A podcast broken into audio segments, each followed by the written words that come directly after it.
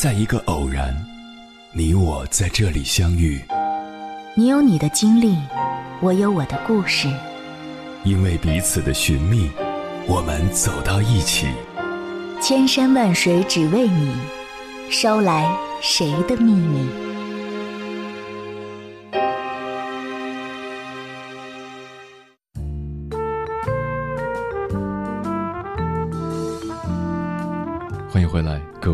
夜行者，这里是正在直播的中国交通广播，千山万水只为你，深夜不孤单。我是迎波，我要以黑夜为翅膀，带你在电波中自在飞翔。我们都知道，如果你把一个东西看得太重，就会越容易失去。所以老人们常说，做人得失心不要太重。给大家讲两个故事。第一个故事。有一天，一个嗜好下棋且自认为棋艺天下第一的人去找庄子下棋，庄子答应了他，但提出了两个条件：一是只下两盘棋，二是每盘棋都要有不同的赌注。第一局赌注是一个普通的瓦盆，不过这对庄子来说已经算是比较珍贵的物品了。下棋的人心里有点瞧不起庄子，觉得他实在太寒酸。棋局开始，这个人果然棋艺出众，很轻松的就取得了胜利。第二局，庄子提出用一百两黄金做赌注，一百两黄金对这个人而言无疑是很大的负担，不仅要赌上全部家产，还要加上负债，而庄子则只能去向朋友借。棋局开始了，这个下棋的人一下子就失去了第一局的淡定自如，举子之间犹豫不决。反观庄子，依然和第一盘一样云淡风轻。结果庄子赢了第二盘。旁观者对此感到很好奇，庄子的棋艺明显不如对方啊，于是上前询问。庄子微笑着说道：“外重者内拙。”什么意思呢？就是说一个人太过在乎外在的东西，内心就会变得笨拙。的确。一个人得失心太重，太过在意输赢成败，内心就会紧张，情绪就会失控，就无法发挥自己的正常水平，反而就容易失败。再来讲第二个故事，美国有一位高空钢索表演者，名字叫华伦达，他的名气非常大。在谈到自己走钢索的心得时，他表示。自己很享受过程，说：“只有走在钢索上，我才觉得人生有价值。”通过高空钢索表演，他不仅赢得了偌大的名声，也赚取了极为可观的财富。华兰达七十三岁那年，前往波多黎各的首都圣胡安市，决定在这座城市两座二十层楼高的大厦之间表演高空走钢索。华伦达计划将这次表演作为自己的最后一场表演，并为此准备了很久。尽管这个高度和他以往的表演比起来不算什么，但意外恰恰就发生了。华伦达从二十楼的高空摔下，当场死亡。事后有记者采访华伦达的妻子，妻子叹息着说道：“我对这个结果已经有所预料，原因有两点。”一是华伦达身体有伤病，而且年事已高；二是他给自己的压力太大了。表演之前，他就不停地告诉自己，一定要成功，绝对不能失败。在之前的表演中，他从来没有这样做过。华伦达以往的成功源于他不看重得失的平常心，以及对高空钢索行走这项运动的热爱。但最后一次的失败，一个主要的原因就是得失心太重，这成为他最大的破绽，导致了他的失败和死亡。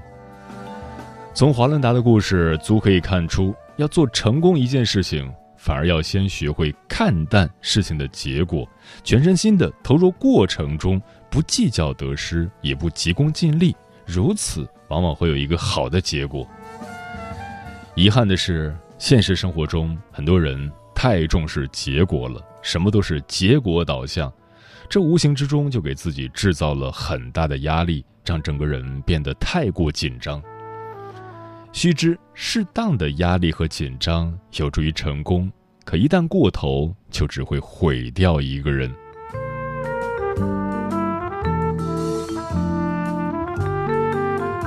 曾国藩曾说过一句话得不足喜，失不足忧，总以发奋读书为主。”这句话为我们提供了面对得失时心态上的参考。一得不足喜，人生有得有失，实属平常。人往往在得的时候欣喜若狂，甚至得意忘形，从而变得骄傲自满、目中无人。长此以往，不仅自己疏于戒备、不思进取，且身边的人也会因为你的傲慢自大而疏远你，导致得变成失，失去了原本更远大的梦想与追求。二失不足忧，人又往往在失的时候捶胸顿足，甚至怨天尤人。不仅没有在自己身上寻找失败的原因，纠正自己的错误，补足自己的缺陷，反而将责任推于他人，自己心灰意冷，从而死于逆境之中，失仍是失。三总以发奋读书为主，人不管在什么样的处境下，都不能失去自己那颗学习进取的心。顺境要读书，要学习。不仅能趋吉避凶，还能够向着更远大的目标前行。逆境要读书要学习，不仅能够保持沉着冷静的心，还能够修正补足，从而东山再起。人生的多数痛苦，其实就在于看不开得失。只有用一颗平常心去看待，才能真正自在。执着于得失，便会化为无尽的欲念。无休的争斗，那些曾经的成败悲欢，总让我们难以释怀。让得失心淡一些，那些拥有的终将逝去，唯一能够保留的是内心的淡然。接下来，千山万水只为你，跟朋友们分享的文章名字叫《内心从容淡定，才能不被得失左右》，作者毕同树。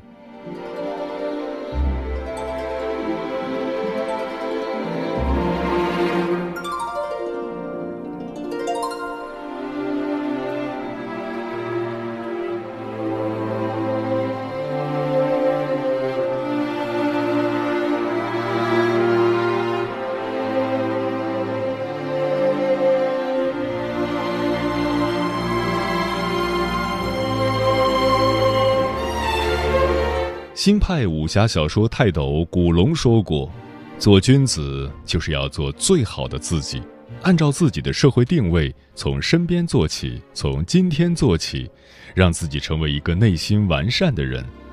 只有内心真正有了一种从容淡定，才能不被人生的起伏得失所左右。一个内心完善的人，应该是一个面对人生起伏得失能保持内心从容淡定的人。”他明白如何面对得，更明白如何面对失，在人生的航程中，争与让之间，他心中有自己的一把标尺。面对所得，能坦坦荡荡。《论语记事》中提出，君子有九思，其中之一是见得思义。看到利益现于眼前，应马上想到它是否符合道义。只有符合道义了，才能坦荡地获取。北宋时期，有位官员名叫刘廷士，年轻时曾与邻居女子有过口头婚约。上太学五年后，他考取进士回乡，却发现与他订婚的女子已双目失明。众人觉得这个女子已不配做他的妻子。婚事可以该女子失明为由解除，此时已身为进士的刘廷士完全可以另娶一个好婚配，但是刘廷士不想背信弃义，坚持娶这个女子过门。该女子过门后心怀感恩，贤良淑德，为刘廷士育有二子，而且教育得很好。刘廷士也一路升迁，成为太守助手，但他的妻子却在此时因病过世。刘廷士十分悲伤，痛哭流涕。太守为宽慰他，劝道：“人们都说只有美色才会心生情意，你的妻子又不是美人，还是盲女，你就不要难过了。”刘廷士严肃地告诉太守：“我哭泣的是失去了一位与我同甘共苦的妻子，并不曾想到她的缺陷。如果只有美色能生情意，那大街上挥手绢的女子，难道都可以作为你的妻子吗？”太守听后大为惭愧，也更加敬佩刘廷师的为人。若丢下盲妻，另谋好婚配，刘廷师可以收获肉眼可见的利益，无论是美人、官途还是财路，都会有更为优势的筹码。但刘廷师选择坚守承诺，换得心中坦荡。所谓糟糠之妻不下台，即使是面对被选中为驸马的诱惑。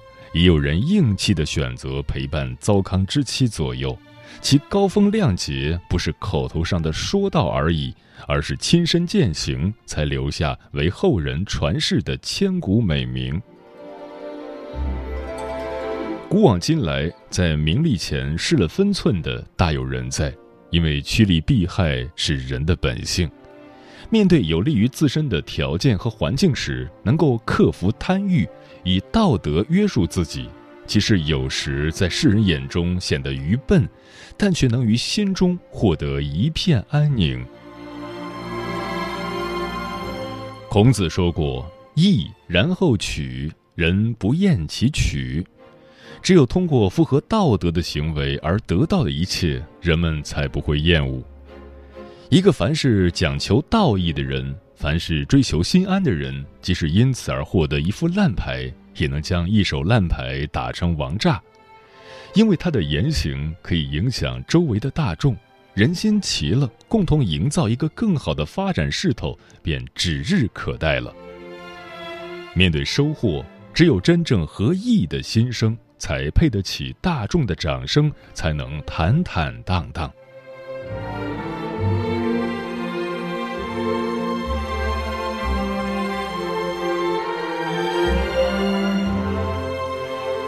面对失去，不悲悲戚戚。作家果戈里在写小说《外套》前听到一个笑话：一个穷苦的小官吏酷爱打鸟，他节衣缩食，积蓄了二百多卢布，买了一支很好的猎枪。可当他第一次坐船出去打猎时，猎枪却被茂密的芦苇碰入水中。小官吏十分痛心，回家便病倒在床上，再也爬不起来。后来，幸亏同僚们凑钱买了一支猎枪送给他，才算救了他一条命。总有人为失去心爱的物件而郁郁寡欢，甚至影响到生活常态。为了更好地表现这种现象的普遍性，果戈里在他的小说《外套》里进行了一番改造。小说的主人公因为遭遇抢劫，失去了日常用品一件心爱的外套，他去报警，但警察并不管这件事。所以他始终找不回他的外套，最后耿耿于怀，以致抑郁而死。这种放大的戏剧性，看似是一种讽刺，实则是提醒我们：面对偶然的失去，应该有心胸去放下，不要因物质的损失耗费过多心力，使自己沦陷于恶性循环之中。若能及时调整自己，抽离失去的悲伤。而投身可把握的将来，我们也许会发现，上帝为你关了一扇门的同时，也为你开了一扇窗。古人说：“塞翁失马，焉知非福。”如果总是为丢失的物品、错过的机会耿耿于怀，整日沉沦于悲伤之中，也许今天所拥有的也会化为泡影。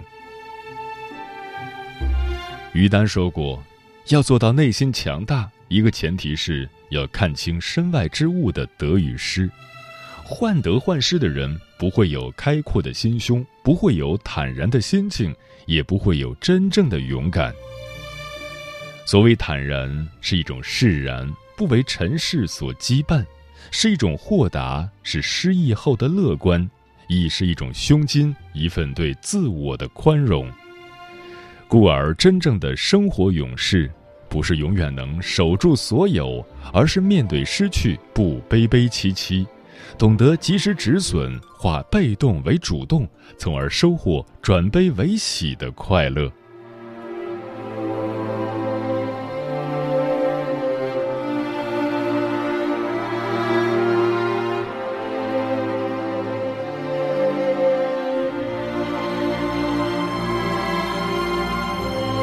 进退之间能堂堂正正。《道德经》有言：“争其必然”，鼓励人们有必然之理时，要有勇气去争取、去维护。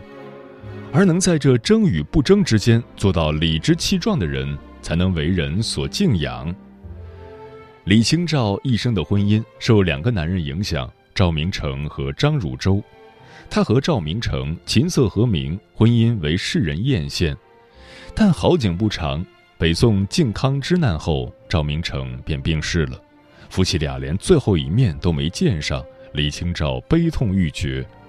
失去了丈夫的她没了依靠，一个人带着金石字画逃难到南宋，却在辗转途中丢失了不少作品。在李清照孤苦无依之时，张汝舟一番虚情假意，使脆弱中的李清照甚为感动。加上张汝舟本人长得温文尔雅，李清照与他相谈甚欢，便接受了张汝舟的求婚。但婚后不久，张汝舟发现。自己觊觎的金石字画，原来已所剩无几，值不了多少钱，便怒从中来，对李清照拳脚相加。对于张汝舟的家暴，李清照忍无可忍，同时他也发现张汝舟还有营私舞弊、骗取官职的行为，便向当地官府告发张汝舟，并请求离婚。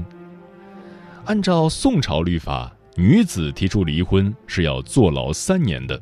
但李清照宁愿自己身陷囹圄，也要告倒张汝舟，这就是李清照心中有必然之理时的刚烈。正如他在《夏日绝句》里所写的那样：“生当作人杰，死亦为鬼雄。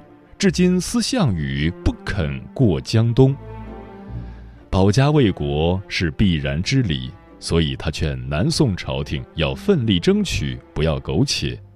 重获自由、铲恶除奸也是必然之理，所以他宁愿付出坐牢的代价，也要奋力一搏。当手握必然之理时，当追求正义时，该断就断，没有丝毫的犹豫和妥协。其中的独立与坚强，是多年的风雨在他身上锻造的韧性。杨绛曾翻译过英国的一首小诗。前两句为：“我和谁都不争，和谁争我都不屑；和谁都不争，所以无敌；和谁争都不屑，所以无畏；和谁都不争，只和过去的自己争，因为优于过去的自己就是必然之理；和谁争都不屑，因为一个心中有必然之理的人，有底气与一切抗衡。”在争与不争之间，能保持必然之理，便能进退磊落，无愧于己，无愧于众，处事堂堂正正，自有一番顶天立地的气概。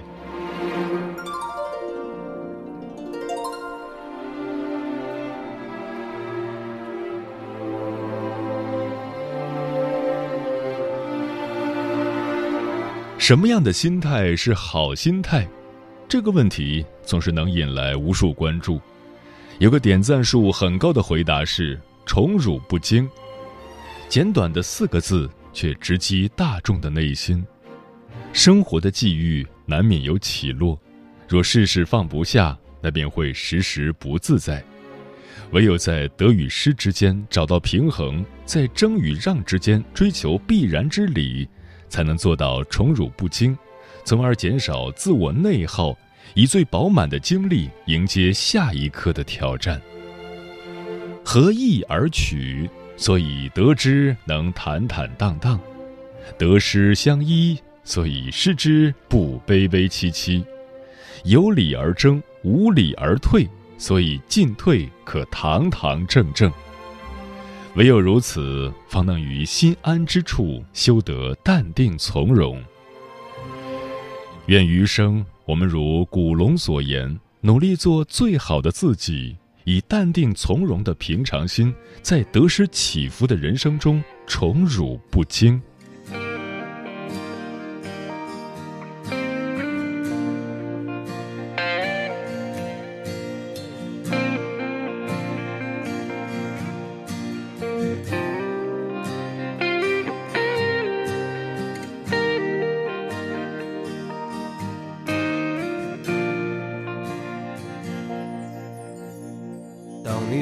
做好一些事情的时候，是不是也感到眼前一片漆黑？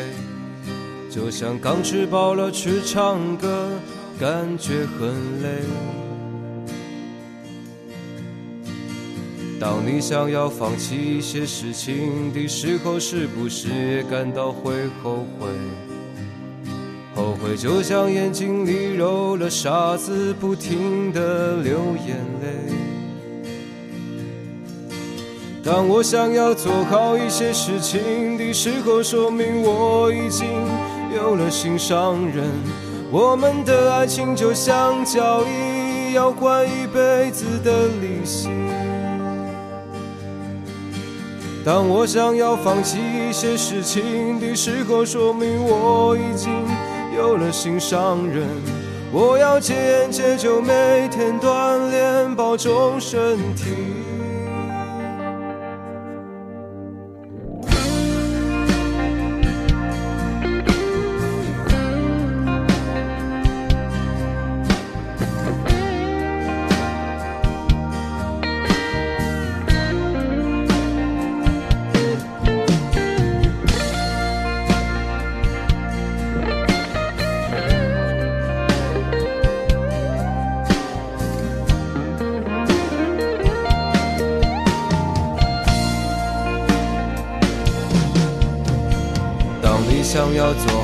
些事情的时候，是不是也感到眼前一片漆黑？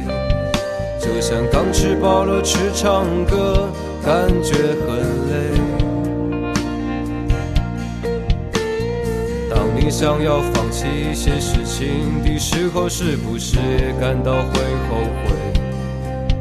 后悔就像眼睛里揉了沙子，不停的流眼泪。我想要做好一些事情的时候，说明我已经有了心上人。我们的爱情就像交易，要还一辈子的利息。当我想要放弃一些事情的时候，说明我已经有了心上人。我要戒烟戒酒，每天锻炼，保重身体。